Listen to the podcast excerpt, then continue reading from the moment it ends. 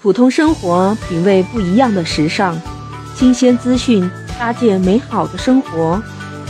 欢迎来到美好电台，Lisa 在这里陪伴你，遇见更好的自己。嗨，我是 Lisa，欢迎来到美好电台。我在很多地方会讲这样一个故事，那是两只兔子的故事。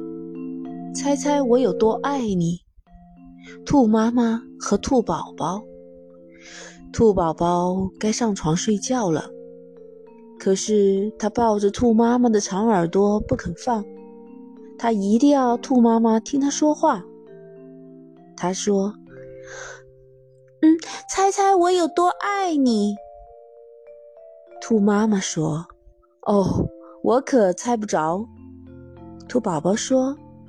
这么多，他张开两只手臂，尽可能伸得很远。可兔妈妈的手臂更长。她说：“我爱你有这么多。”嗯，这真的很多。小兔子想。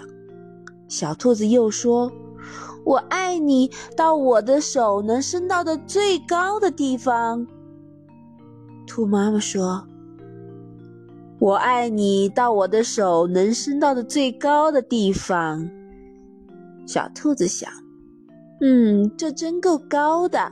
我希望我的手臂也有那么长。”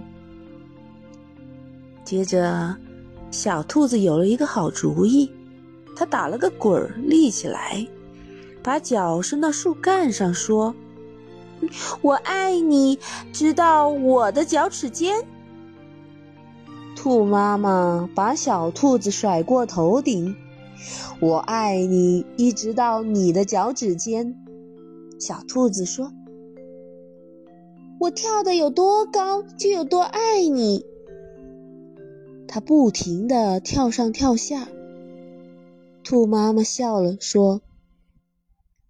我跳得多高，就有多爱你。他跳得真高，他的耳朵都触碰到了树枝。小兔子想：这真是跳得太棒了！我希望我也能跳那么高。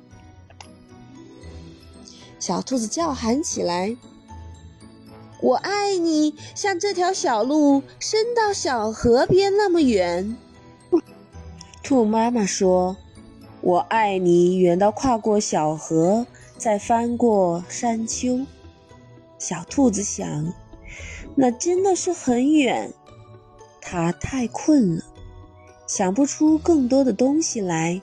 这时，它看见了黑沉沉的夜空，没有什么能比天更远了。